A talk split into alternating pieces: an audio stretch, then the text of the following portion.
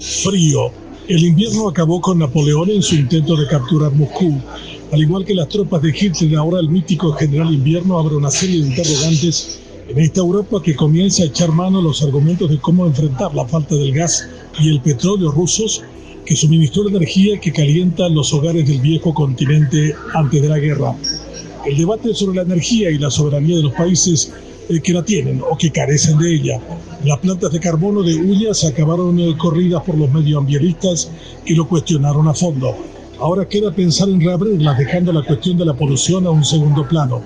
Queda la posibilidad de que los países que generan gas en abundancia como Qatar, que queda lejos, o Argelia, que está más cerca de España, pero sin infraestructura para hacer llegar a los demás países de la Unión Europea el vital recurso energético, puedan tener oportunidades. Comienza a hacer frío por aquí, pero un sudor de igual grado comienza a correr por las espaldas de los líderes europeos. Las opciones no son muchas. Queda ver cuánto aguanta Putin en su guerra contra Ucrania y si su fracaso puede forzar a un cambio de guardia al interior de su gobierno. Pero en cualquiera de los casos hay que pasar este invierno a como sea, dicen los europeos. La guerra parece prolongarse todavía mucho más y eso implica que no veremos soluciones prontas a la clave cuestión energética.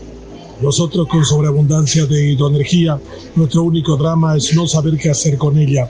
Hemos financiado generosamente el desarrollo industrial de Brasil y en el camino perdido casi 80 mil millones de dólares. Tenemos frío, pero en el marote no nos surge una sola idea de cómo convertir nuestro mayor recurso en la clave de nuestro desarrollo. Lo que aquí en Europa falta, a nosotros nos sobra.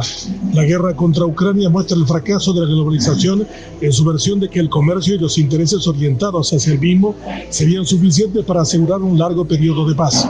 Sin embargo, el deseo de retornar a la antigua grandeza rusa, el petróleo parado en su comercialización en dos años de pandemia y tres generaciones de armas sin usar han acabado de convertir a Ucrania en el pato de la boda de un ciclo de conflictos inundados de nacionalismos, exclusivismos y guerra.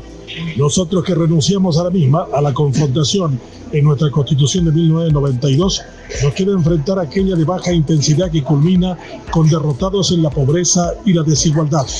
No son para menos rivales menores y más cuando los que deberían luchar contra ellas lucran con su desgraciada condición que nos interpela a todos. Hemos perdido el calor de los ideales y estamos inundados del frío de la codicia y el egoísmo, que nos convierten a todos en rivales confrontados, sin ideas de cómo movilizar a nuestra generación y los recursos hacia el desarrollo. La prosperidad y el bienestar siguen esperando. Aquí los europeos se sienten traicionados por su propia fragilidad. Se cuestionan no ser capaces de enfrentar solos sus propios conflictos y que se muevan al compás de los Estados Unidos que ha relanzado la alianza de la OTAN, con el conflicto servido por los rusos en su desatinada acción sobre los ucranianos. El mundo de los intereses ha sobrepuesto a la cacareada cuestión humana.